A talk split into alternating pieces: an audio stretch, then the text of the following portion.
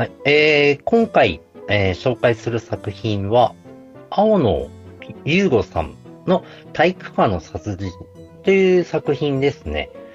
えーこの作品を選んだ理由っていうのは、実はあの、端末で読める作品っていうのが、あの、まあ、探してまして、で、そこで、あの、見つけたのがこの作品だったんでね。はいはいはいはい。そうですね。まあ、はいあの、私たち二人とも、あの、アマゾンプライムに入っておりますんで、アマプラにはですね、プライムリーディングなんていうものがあるよ、なんて話が出たんですよね。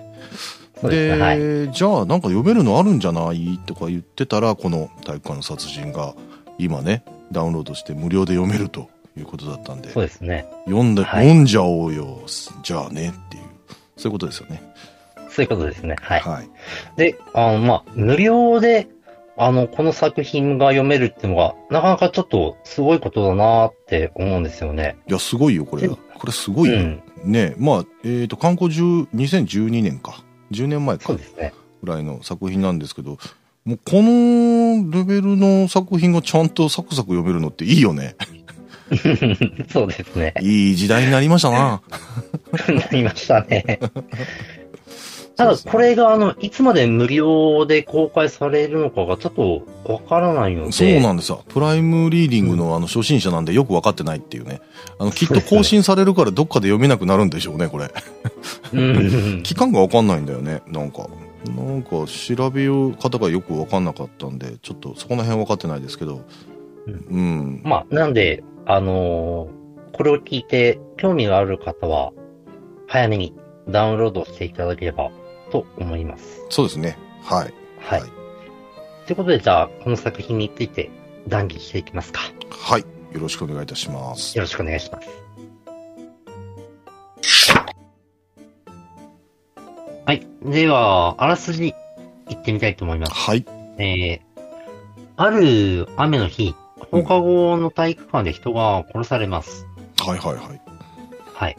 で、体育館は一種の密室状態になっていたんですね。ああ、ちょっとこれ、変わった密室の形ですよね、この作品ってね。そうですね。うんその、うですね。あのー鍵がかかってるところもあれば、人がいるからとかっていうことでね、出入りできないよとかっていう密室。人の目があるから、うんそうそうそうそうそう。あの、犯人が出入りできないっていうう、んうん、そうですね。あの、密室ですもんね。そうですね。この場合はこう、はいその、この作品はそういうパターンでしたね。はい。そうですね。はい。で、えー警察が聴取を進めていくと、うんこの殺された放送部長と、うんあと練習前の卓球部の部長の二人うん。はい。だけしか、その体育館にいなかったんではないかっていう時間帯があったんですね。じゃあもうこれ卓球部の部長が犯人ですね。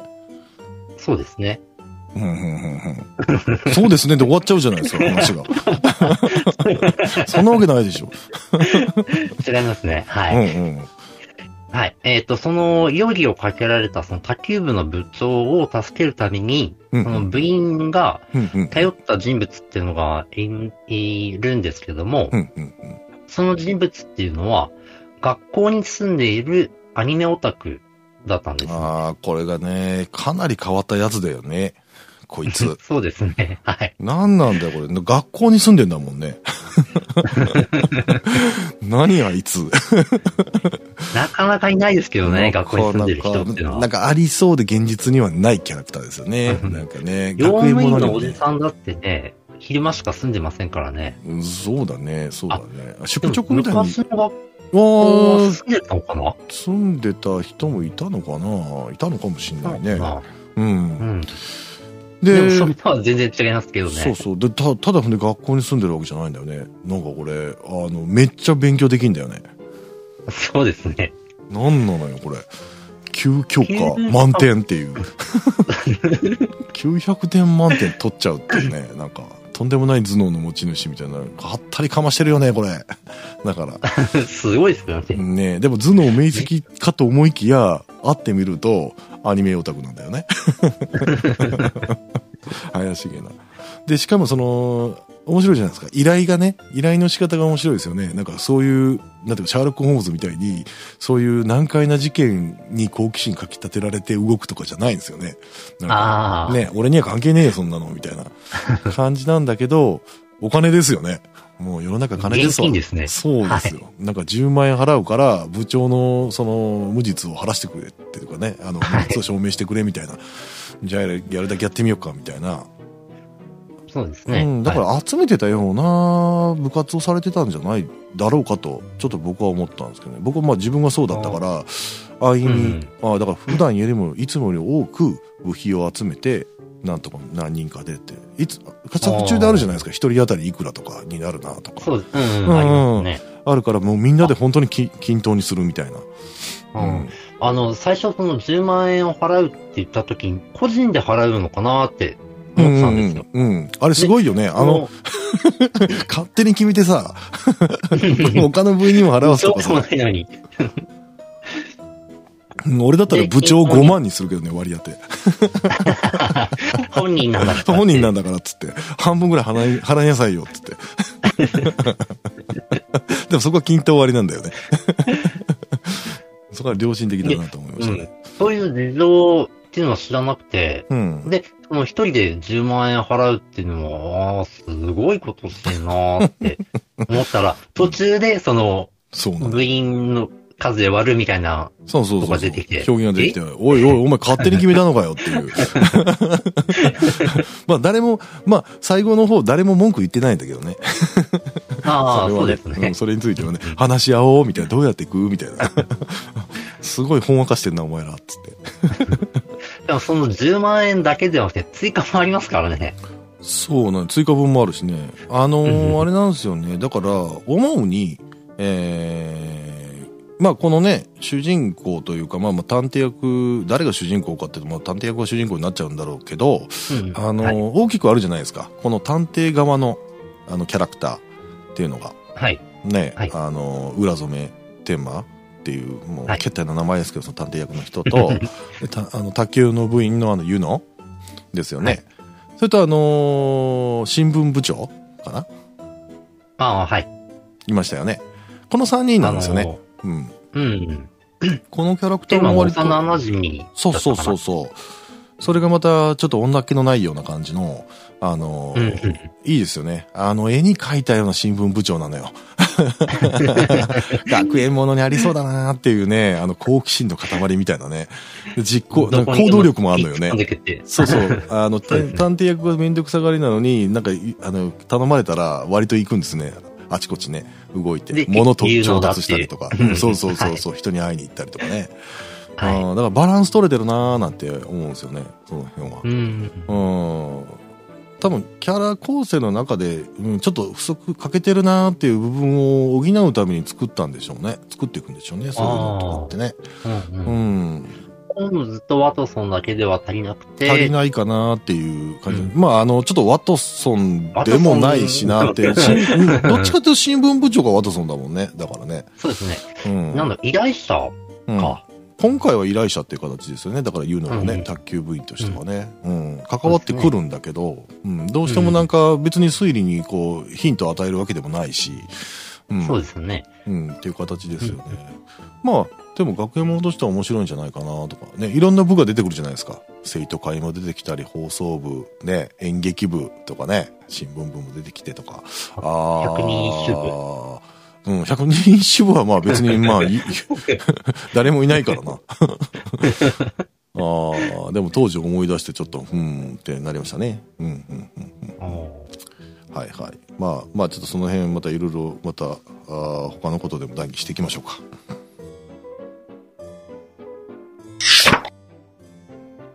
えー、では、見どころですね。うんうん。えーはい。探偵役である浦染天馬の丁寧な推理と、その裏付けのロジックが、あの、この作品の、なんだろう、素晴らしいところうん。ですかね。もうこの作品全体の良さですね、そこが。あのーうん著者はね、本当平成生まれですけど、本当に古典的な、本当にあの、エラリー・クイーンに代表されるような、本当に理路整然としたロジックそうですね。本当に継承してるようなね、あの作風なんですよね、この作品って。そうですねいや、これ、あ、この人ってこんなに若くて平成生まれなんだってちょっと感心したとこなんですよ。うん、最近の作品ってここまでそのなぞったようなあの型にはめたようなロジカルな作品って少なかったと思うんですよね。うんうんまあもうもう10年前の作品ですけどこの作品も。でもそれであってもそこまで突出してこうパラメータ全振りでそっちにやってるような作品ってないなと思うんですよね。で、うんあのー前振りというかですね、事件が起こる。ね、まあまあ、お一人はい亡くなられてますけど、残念ながら。あのーそこに至るまでもそんなにページ数割いてないし、で、うん説明についても無駄な描写もなくて、その後の話に生きてくるような部分しか言ってなかったりとかしてるし、あんまうん全肉ついてないんですよね。なんか。そうですね。ついてるのは主人公ぐらいじゃないですか。主人公のまあキャラ、うん、あの まあ、アニオタのちょっと発言がね、なんかいろいろありますけど、うん、そこぐらいなんですよね、本当に。そうですようね。ん。うんうん。本当にそれを思いましたね。で、文体なんかもどうなんですかね。あの、まあ、あの、青崎さんって、その、ラノベ志向の方だったですよね？はい。うんね。。でもまあ、ラノベじゃなくてミステリーでやったらどうみたいなことも言われて、まあミステリーの方にこう、ね、ちょっとくら替えしたような感じでデビューされてるんですけど、あのー僕はそのキャラクターですよね、裏染めのキャラクター以外は、あの、文体とかもそこまでラノベほど軽くもなく、うーん。本格的なそういうね、あの古典的なほど全く重くもなく っていうことで、あのー、うん、あの、文体が軽いっていうよりも、柔らかいって表現した方がいいのかなーなんて。うん、うん。思ったんですそよね。う。す、すごいね、あのー今、今向きですよ。読みやすい。うん。読みやすいけど、あのーまあ、なん、なんか、うんなんだろうな、チープさはないよなとは思いましたね。うん。うん。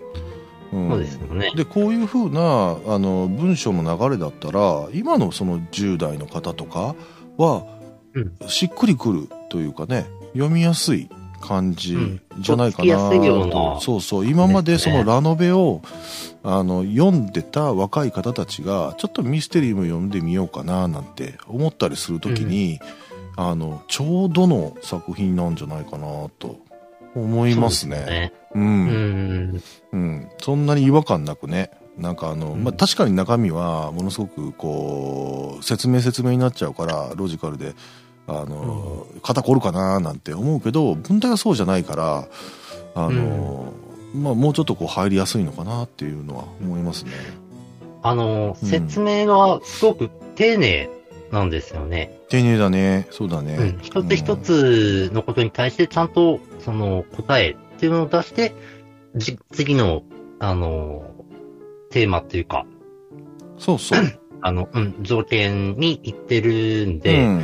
そのわかりやすい。で、丁寧っうんていう。割とね、その、シンプルな構造にして、なんか分からないこと、とりあえず分からないけど、とりあえずこれを置いといて、次へ行こうみたいなことはあんまりなくて、あの、うん蹴りつけてるんですね、一つ一つに。割合、そうん、ほぼほぼのところについてはね。うん、そこも良かったですね。あとはやっぱり、あれじゃないですか？あの、まあ、遺留品という部分でですよね、このさ、この事件の。あの、一本の黒い傘ですよ。はい。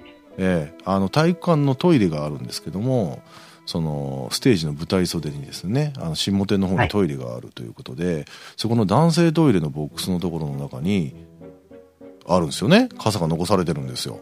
で、ねこれはどうなのっていうのが端を発するわけですよ。はい。で、最初はだから指紋も何もないような、ね、新品の、あの、紳士用の傘ですよ。黒傘ですよ。ね。はいなんてことない遺留品なんですよね。遺留品なのかどうかもちょっと怪しいっていうところが、うん、そこがね、あの、いろんな様々な証言をもとに、あ、じゃあ、こ、ここまではなかったんだね、この傘はって。こっからあったんだね。じゃあ、っていうところから推理が始まるわけですよね。うんはいこの探偵の裏染めがあの依頼を受けてですよねじゃあとりあえずその部長のね卓球部長のあの無実をなんとか証明しようということでスルスルと行くわけですよこれが。この警察に解くわけですよね、わーって。その素晴らしさっていうのがねいいいいね。あの前半でありながら。でもそれが3分の1ぐらいなんですよこの作品の。ああ、そまずそれぐらいそれぐらいですね。全然それぐらいですよ。多分100ページぐらいじゃないですかね。それぐらいじゃないですかね。うーん。うん。割とね、だからそこだけまででも、あ、一冊読んだみたいな。満足感はちょっとあるんですよ。なんか。朝一本でここまでやるかっていう。もうここまでやっちゃうんだっていう。まあ、ありますよ。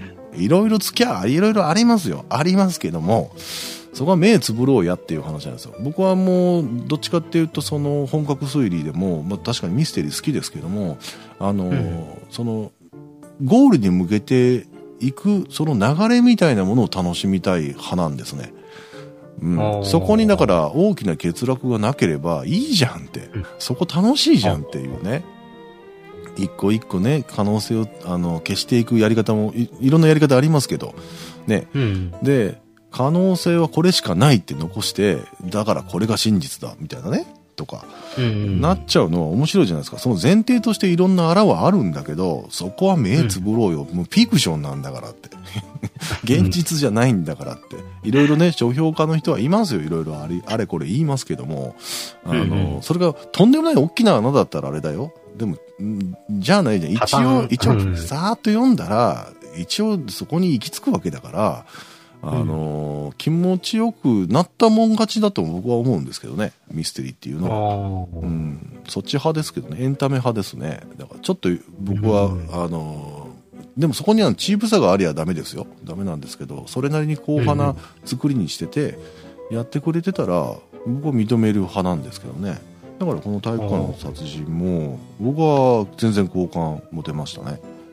う。うんん。と思いますよ。あとね、その、構成ですよ。あの、はいぶっちゃけ、この作品って、その体育館で起きたその殺人、一件だけなんですよ。別に第2、第3の殺人が起こるわけでもないんですよ。連続殺人じゃないんですよ。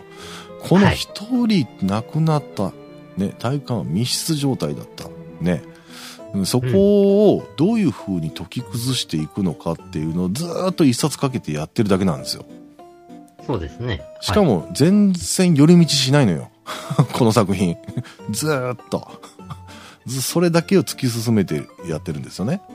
うん。ああ、うん。だからこう山谷はそんなにないような形になるんですよ。なるんですが、まあ、はい。うん。でもその前半部分で傘一本で、そのなんとかね、最初の依頼である卓球部長の無実を晴らすところまで行くわけですよね。まあこれはネタバレしますけど。うん何も問題ないんで。あのーじゃあこれ、あと3分の2大丈夫これって思うわけですよ。読んでて僕は。思ったんですけど、ちゃんと一応ね、構成上、青崎さんも考えてたと思うんですね。この裏染め天満、あの、はいそら、急強化？満点の、もう超すこぶる、ね、あの、お勉強もできる、頭の回転の速い、ただまあ、アニメオタクっていうのがたまに傷っていうキャラクターですけど、最強になっちゃうじゃないですか。そこまで読んだら。うん。傘一本でここまでやるんだ、もうこっからどうなるんだってなるじゃないですか。めっちゃハードル上がるじゃないですか。でも。でも、探偵における信頼度ってめちゃめちゃ上がってるわけですよ。こいつの言うこと間違いないになっちゃうわけですよ。でここまでになったら、じゃあ安心感すぎて、なんかドキドキしないよっていうふうに僕はちょっと危惧したんです。そこまで読んでて。うん。なんか安心しきってても面白くなくない？なんか。あの、ホームズなんかは、あの、短編が多いから、まあ、長編もあるけど、まあ、短編の方がほとんどだから、まあ、それでいいんですよ、別に。でも、長編の作品であった場合に、探偵にものす絶大な信頼があったら、なんか、起伏がないじゃないですか。物語の。うん、まうんでしょ？ねうんでそこで、この作者がやったことっていうのは、一回、探偵挫折するんですよ。覚えてらっしゃいますか？傘が終わってって。傘が終わっうん、傘が終わってからですよ。で、それから、あの、新たな依頼になるわけですね。今度は真犯人を見つけようなんていう展開に始まるわけですよね。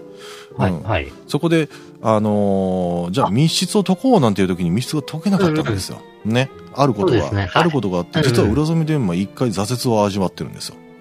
はい。うん。そうでしたね。そこをはい一回挟むんですよ。そこがあって、おい、大丈夫？浦染大丈夫？っていうことになるわけですよ。まあ大丈夫だろうけどね。最後は大丈夫になるんだろうけど、うん。でも、最強の探偵にはしてないわけですよ、そこで。やっぱりその学生、高校生なわけですよね。で、うん挫折をね、それまで知らなかったようなやつですわね。けど、あれって、うんダメだっつって、俺はダメだもうって、一回なるっていうところが、作ったのはいいことだと思いますね。ああ、なるほどねう。ん、うん。無敵の探偵ではなくてうん、スーパーマンすぎても面白くないんですよ。うんまあ、ああくまでもスーパーマンなんですけど、うん、それでもね、やっぱり一回そこで落とすわけですよ。で、ここからどうやって挽回するんだろうっていうふうには、それでも信頼度は下がらないとは思うんですけど、下がってない人が読んだとしても、ここからどうなるんだろうっていう期待感はありますよね。どうやって盛り返していくんだろうっていう。う。うんん。あのー読者側のその、なんていうんですか、テンションをちょっとそこでね、操ってるっていう感じかなと思いますね。うん。あうんーうん、あとはだってずーっと裏染めの推理をずっと聞いていくだけになっちゃうじゃないですか。で、もうそれは裏裏染め様の言う通りになっちゃうでしょ？だから、すべてがね、はい。うん、はい。それじゃ面白くないっていうのもあって、うん、挟んでるのが良かったところかななんて思いますね。あうん。あ、構成、あ、そう、うん。うん。そう。うちの方にはちょっうんと意識いってなかったですね。あ、うんうんうんうん。僕そうちょっと思ったんですよね。ううんん。いいな、と。あとはね、あの、まあ、後半にかけては、その、やっぱりその、いろんな話があって、アリバイのない人もいるわけですよ。ね。うん。うん。で、アリバイのない人の中からどうなるのかとかっていう話があるじゃないですか。ね。はい。で、そこのシンプルさですよ。だから、あの、一人一人潰していくっていうやり方ではないんですよね、これはね。裏積みのやり方っていうのは、状況から、証拠から、あとはね、いろんな聴取から、すべてをお情報を仕入れた上で組み立てていくんですよね。で、この可能性はない、この可能性はない、この可能性はない、残ったのはっていうやり方なんですよね。消去法で。そう、消去法っていうのがすごくわかりやすいんですよね。消える部分についてはもう考えなくていいじゃないですか。うん。うん。じゃあ残ったのは？っていうのが、あの、もう消えてるわけだから、それについてどうこう言う余地がないから、もう残った分だけが正だっていう風にしてくれるから、それだからこそ初級者に向きだと僕は思うんですよね、この作品は。あの中級者以上になってくると、変に車に構えて考えるわけですよ。いやいやいや、待てよと、その消したその可能性についてはだね、っていうやつがいるわけですわ。もう死のもの言うなと。やめろと。デビュー作なんだと、これは。というのもあるんですよね。で、僕たちが読んだのって、当然、あの、文庫版の方なんですね、これデジタルの、この、Kindle のやつは。ああ文庫版なんです。これね、単行本の方から改訂されてるんですよ、かなり。ええうん。なので、あの、落ち度がかなりあるんです、単行本って、実は。で、それをあ、ね、そうでしたか。ええ、様々なところをね、実はね、改訂して、あの、ちょっと工夫してるんですよ。あの、補強してます。うん。ロジックをっていうことですか？そうです。ね。えー推理におけるロジックであるとか、うん、ちょっとセリフ変えたりして、うん、あのー答えに行くまでの間をちょっと補強しながらっていう形をとってるので、まあ、完全版とまではいかないですけれども、単行本を読むよりは、あの、この作品読むときには必ずこの Kindle 版で読んでいただきたいんですけど、あの、が、それ、もしくは文庫版を読んでいただいた方が絶対いいと思います。あの、あらが目立つと思います、単行版の方はね。うんあ知らなかったうんそうなんですよ。ーでね、シンプルなのが、その、アリバイのないものの中にっていうところがね、フェアなんですよ。だから、誰も嘘ついてないっていうところがね、あの、フェアなんですよ。わかります？ああ、うんはい。変に、そうそう、変にね、その、供述しているやつが嘘をついて、それは実際はそれはあるよと。当然あるよと。いろんな思惑があってね。うん、犯人じゃない人でも嘘つくときはありますからね。言いたくないことがあってとか、ありますけど、そこはもう、フィクションだからって割り切って、すべて提示するものはすべてフェアに提示してるわけですよ。全くみんなが嘘ついてないって。若干一回嘘ついてるやつも後で真実喋りますからね。きっちり。うん。ああ、うん。そうですねっていう。形なんでねそこら辺がフェアですごくあの読者への挑戦までの流れが明確で分かりやすいからこそちょっと中級者以上は物足らないところもあるかもしれないですけどあの入門書としては本当にいいと思いますねこの作品は。うんそうですね本当に見えやすいっていうね提示されたものをそっくりそのままそのまま受け止めて考えればいいんだよっていう形なので、いいですね。だから変に木をてらってもないしってだから本当にちゃんと考えてる人は真相にたどり着いた人も、あのー少なくないと思いますねこの作品は。うん。賢い方ならね。僕はちょっと100%真相にはたどり着けなかったけど。うん。こいつ怪しいって思ってたやつがまあそうだったんですけど。犯人は分かったけど。うん。そうだねっていう感じですねまあ楽しく読めましたね。うん。うん。僕も、そうですね、これ、えー、2回目か、読んだのが、うん。うんもともと文庫本で最初読んで、うん。まあ、今、えー、最初に読んでから5年目かな ?5 年経ったのかな。うんうんうん。で、今回読んだんですけども、やっぱり、その、本格ミステリー、ちゃんとしてる、うん。デビュー作で、これだけちゃんとしてる本ってはなかなかないんじゃないのかなってうん。思います、思いましたね。で、そうですよね。さらにその、うん、あの、読みやすい。読みやすい。すごく、うんうん。読みやすいっていうのが、あの、本格なんだけども、ここまで読みやすいっていう本も、なかなか、ないんじゃないのかなと思うんないな事件が起こるまでとかめんどくさいの多いよね。多いのよ。なかなか事件が起こんないよとかいうのもあんのよね。なんか。ありますね。はい。うん。そんなこともないの。全くストレスなかったななんかサクッと人殺されるもん早くも。ええもうもうなの？って思ったもん僕。はえーとか思いましたね。うんあとねやっぱりそのそのまあ体育館ですから体育館もねあのー、2つあるんですよね。新しい方新体育館と旧体育館があってとかっていうはい。形なんで、まあ殺人が行われたのは旧体育館の方なんですね。でそれがうん。学校内のどの位置にあってとかっていうのもちゃんと図が載ってるしまあ、やっぱりねあのありましたねある種のそのねあの人がいるから密室状態なんだよっていうのがあるからやっぱりその位置関係とかがね文字だけじゃ分かりづらいからちゃんと作ってくれてるわけですよ、学校内の。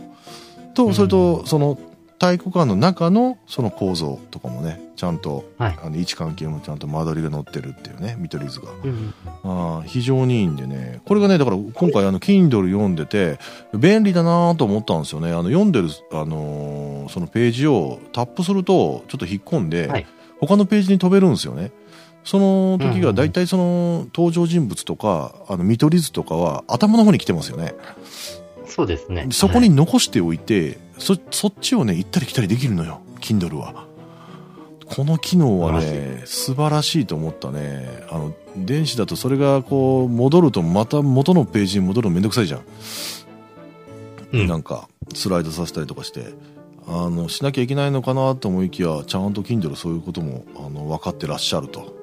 あの紙の本とあんまり変わらずに、あのうんだからそこにしおりつけててパラパラっとめくって元に戻るとと同じような感覚で自分読めたんで、ううんん、あ今後もだから Kindle で読むのもミステリーとは読みやすいなと思いましたね。ミステリー以外だとあんまり戻ることないじゃないですか、あっちゃこっちゃ、うん。うん、あのーミステリーで大体登場人物がすごく多いイメージがあって、あれこの人どこの家の人だ？とか、よくありますね。戻ること多いよね。多いのよ。紙の本で読んでても。ね。うん。そう。それがね、あの、デジタルだからこそ、パッ、パッパッとできるね、2アクションぐらいできるから、ああ、いいなと思って、あのー紙派ですよ、僕は。確かに。紙派なんだけど、はいデジタルも悪くないなと思いました。今回読んで。うん。いいなそうですね。これは、うん、便利ですよねうん。悪くはないなと思いましたね。うん。でも紙がいいけどね。紙は紙でね、その、いや、チャンスよ。あの、やっぱりね、右、このね、左手からね、右手に紙の重さがね、移っていくのがいいのよ。この、わかりますか？両手で読んでます？え？あの、本って両手で持って読んでますか？まあ、例えだよ。何を言ってるんだよ。え？例えなのよ。だから左から右に紙が移っていくじゃないですか。もう、てってって言ったけど。うん、ページをめくってってね。うん？はい。そうそう、ここまで読んだよっていうのがわかるじゃないの。それがデジタルだと数日じゃないですか。何分の何あじゃないですか。500分の220とかじゃないですか。まあそこで感じろって言われりゃそれまでなんですけど、それとは違うんですよね。その重みを感じたいんですよ。読み上げていった。あうんで、そのね、左の方に、あともう残り少なくなっためちゃめちゃ面白いと思ってる作品があったとした時にですよね、ああ、もう軽くなってる、左がと。もう終わっちゃうと。読みたいけど読み終わっちゃう、このままじゃっていうね、そういうね、あの、ちょっと、その感覚もいいんですよ。ううんん、その感覚も、あの、紙独特の感覚なんで、やっぱりいいなと思ってるんですよね。うんんちょっと変え難いものがありますね。うん。そうですね。うんはい。で、あの、この作品っていうのは、多分、その、なんだろうな、うん。若い人ならそうでもないのかもしれないんですけれども、うんあの、小説をこれまで読んでこられた方、はい。年を取って、で、今までこうずっと読んでこられた方は、もしかしたら、あの、苦手だって思うかもしれない作品だなって思ったんですよね。うん。あのー年配の方は僕はもう無視していいんじゃないかな、この作品は。新しい時代の方に向けての本だと僕は思ってますよ。うん。ああ、うん。あのーあのーうん。アニメとか、その声優さんうんから、あの、名称をを取ってるところがたくさんあるので、そうですね。あ、うん、そこら辺を受け入れられる、まあ年配の人だったら全然問題ないんですけども、それを拒むような、ちょっと頭の硬いような方だと、うん。ちょっと、あのー楽しくは読めないのかなって。あんまり邪魔になるようなけど、そんな分量じゃないんですよね。この、裏染めのキャラクターとしてね、アニオタの発言がいっぱいありますけど、散りばめられてはいるんですけれども、別に本文に対して邪魔になるような分量のバランスの配置じゃないんですよね。で、裏染めが言ってるその意味とかっていうのは、分かんなくても、全然問題ないんですよね。僕分かっね。分かったことの方が少なかったですもん。アニメ関係のボ。トムぐらいですかね。いや、エヴァもありましたよ。ああ、うんうんあったけど、関係ないじゃないですか、そこって。別にその推理に対しての全く意味のないところなんで、だからアニ、うん同じアニオタの方が、あそのアニメ知ってる人が、クスッとするぐらいなんでしょうなと。アニメオタクですよ、この人はっていうのが、まあ、その作品知ってる人だったら、ああ、こんなところついてくるか、みたいな。渋いとこついてくるね、うん。このキャラ出してくる？みたいなのがあるらしいんですけど、まあ、それちょっと残念ながら僕感じ取れなかったんですが、あのうん、でも全然、あの、会話の中で、まあなんかわかんないこと言ってるな、ぐらいのところがちょこっとあるだけなんですよね。うん。うん。でもそれがわからなくてもすっ飛ばしても、全然文脈としては全く問題ないっていうような、うんだからそうですね。ある種だから青崎さんってそのバランス感覚すごく、あの、いい方なのかなと思いますね。うん。あーうん。あの、わからない世代が読んでも、あの、邪魔にならないぐらい。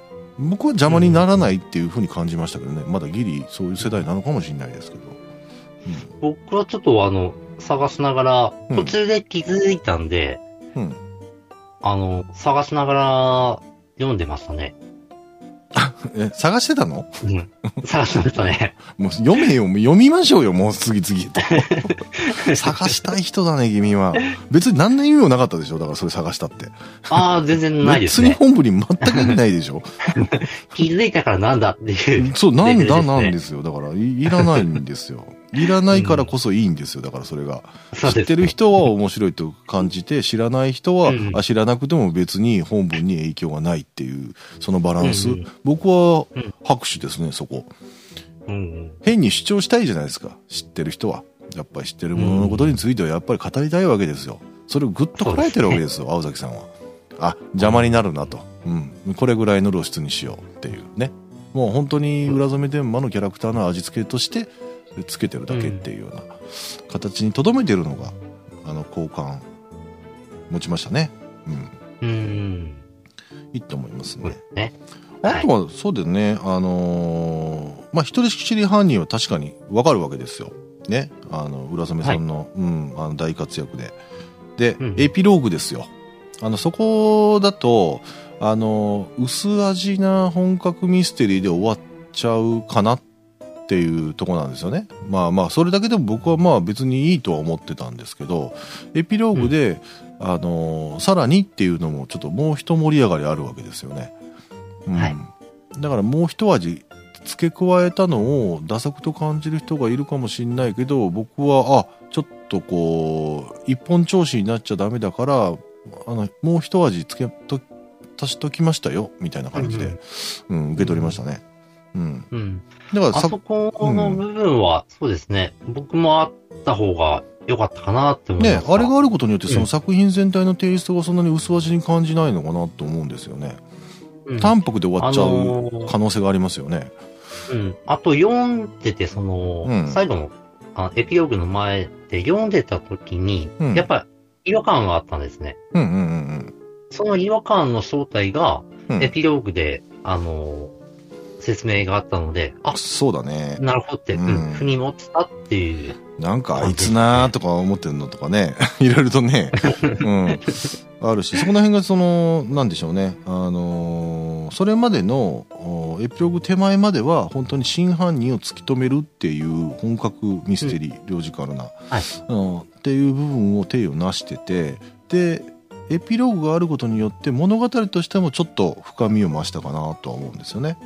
う。うんん非常にいいと思いますね。そうですね。ううんん。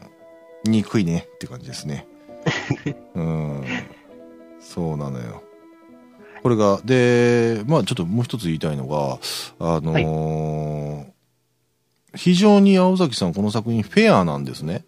前にも言いましたけども、うん。ね、上下のそのええ、まあ証拠とかそういうのの情報の提示の仕方すべて誠意のある見せ方をしてて、あの考えたらちゃんと本当に真犯人にたどり着くような形にもなってるし、あの、フェアなんですよ。でもね、面白いのが、エピローグ、この本編の一番最後。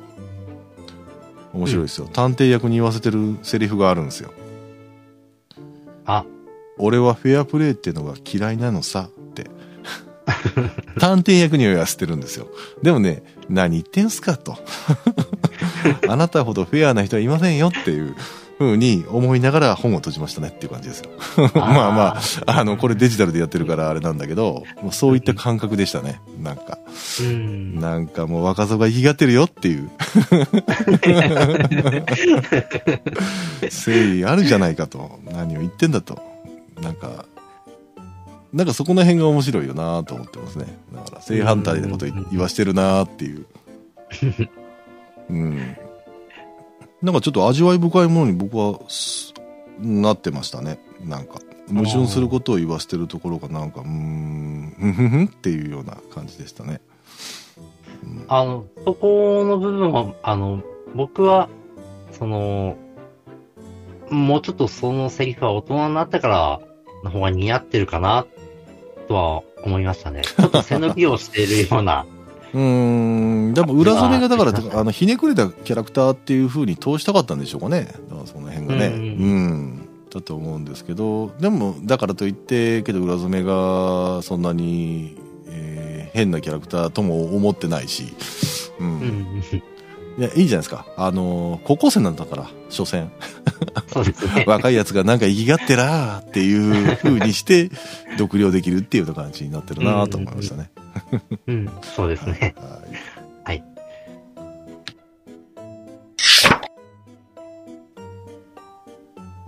まあ、この作品ってね、確かにね、あのーそんな状況で殺人する？とか、あのー殺人のプロみたいな殺し方できんの？って。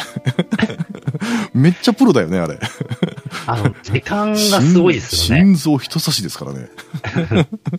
うん。とかね、いろいろね、突っ込みどころ多いんですよ。多いのよ。そういった意味ではね。でも、怒ったことはもうしょうがないじゃん。そうなんだってことにして、認めて、やったらいいと思うんです。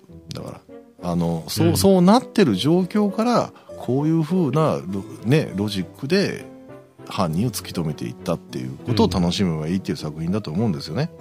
だから突っ込みどころ多いけど、もう本当にね、お手軽にしその本格推理っていうのを若い方が体験するのには、すごくいい。これぐらいでいいんじゃないのっていうような、まあ個人的な評価というか感想を持ちましたね、この作品には。う。うんん。いいと思うんですよね。これが、その、まあ、僕らはすごく面白かった、面白かった、楽しめた作品なんですけども、うん。まあ、これを、この配信を聞いて、興味が出て、じゃあちょっと読んでみようかっていう人がどう受け止めるかはわからないので、まずはその、そうですうん、Kindle で、あの、ただで、あの、ダウンロードできますんで、で、まあ、パラパラっと何ページか、ああ、サンプルはまあ、あの、アマプラに入ってなくても、まあ別に見れるよね、あれ確かね。Kindle あってそうでしたか。サンプル版って読めるんじゃなかったかな、確か。あの、あ、そうでしたか。うん、Kindle って。うん。うんあの、最初の頃の数ページは読めると思うんで、まあどんな感じか読んでもらって、もしね、Amazon プライムに入られてない方でも、うん、あの、そういうこともできるんで見ていただけたらなと思いますね。うんもちろんね、Amazon プライム入ってる方は、プライムリーディングで、ぜひぜひ読んでいただきたいなと。そうですね。でもいつまであるのかが分かんないんだよな。だから早めに読んでいただきたいと思いますね。うんはい。はい。うんですね。まあ、機会があればね、また、ちょっとプライムリーディングで読めるようなミステリーがあれば取り上げていきたいうんうん。なとは思いますね。おこれちょっと読んでみるみたいなのがあればね、やっていきたいですね。うんうん。はい。はい。そうですね。ところで、マイク変えた？え？マイク変えたの？マイクを変えましたね。あ、そうっすか。はい。はい。まあ知ってたけど。事情がありまして。ああ、そうですね。変えてみましたそうですね。はい。はい。ということで、あの、人は変わっておりませんので、おっさんはおっさんです。はい、そうですね。はい。はい。